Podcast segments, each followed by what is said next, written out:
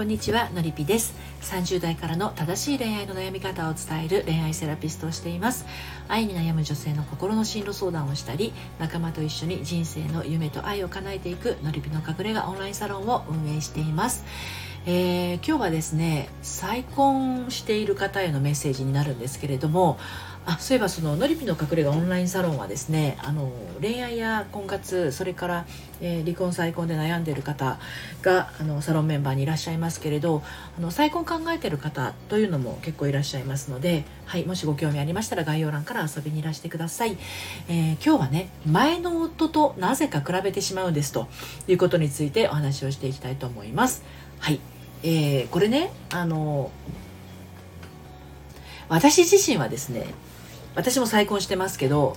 あの私自身はないないって思ってたのですけどのりぴ塾でご相談を受けていると意外とあるあるだったりするんですよ。でこれはあの何も前の旦那さんのが良かったなとかそういうことじゃなくていい意味でも、まあ、悪い意味でもですねあの比べてどうにでどうにかなるもんじゃないんだけどつい比べてしまうっていうことなんですよね。まあ、再婚ってそういう要素たくさんあるように見えるけどこれってあの結婚とか再婚に関わらず恋愛でもあるんじゃないかなと思うんですよ。前の彼と比べるとか前の恋愛と比べるとかね。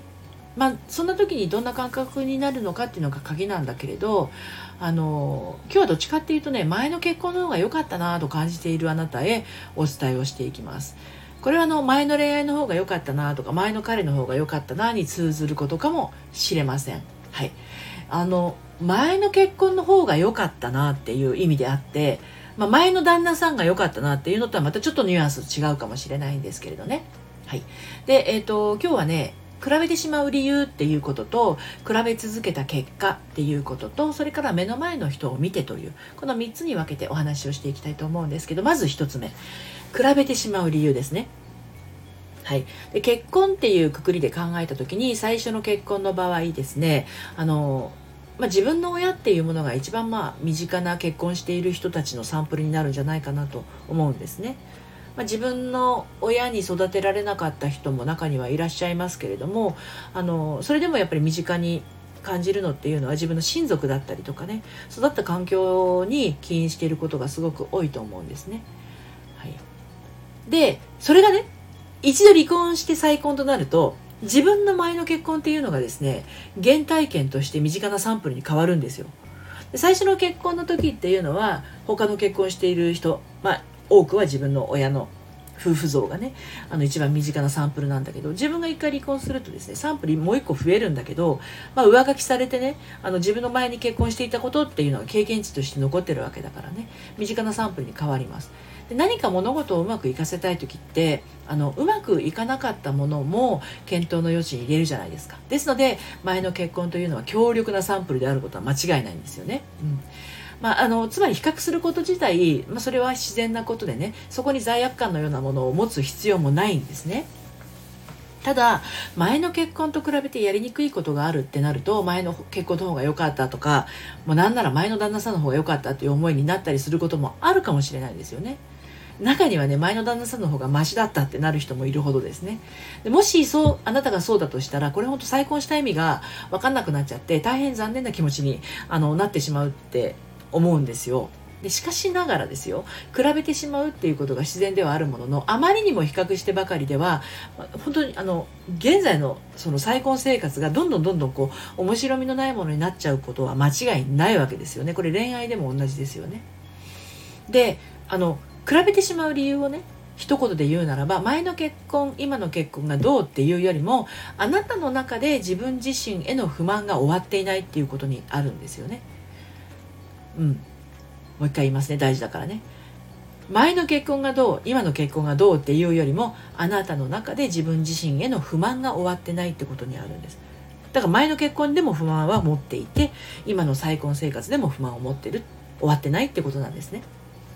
でこれってどういうことかっていうといつもどこかで無理を重ねてたりとか自分の気持ちを引っ込めて暮らしているがゆえに小さな不満や言いたかったことがあの洗濯機のね糸くる糸くずフィルターってあるじゃないですか。であそこに絡まるゴミのように溜まってしまってるからなんですよ。変な例えでごめんなさいね。はい。で比べ続けた結果どうなるかっていうと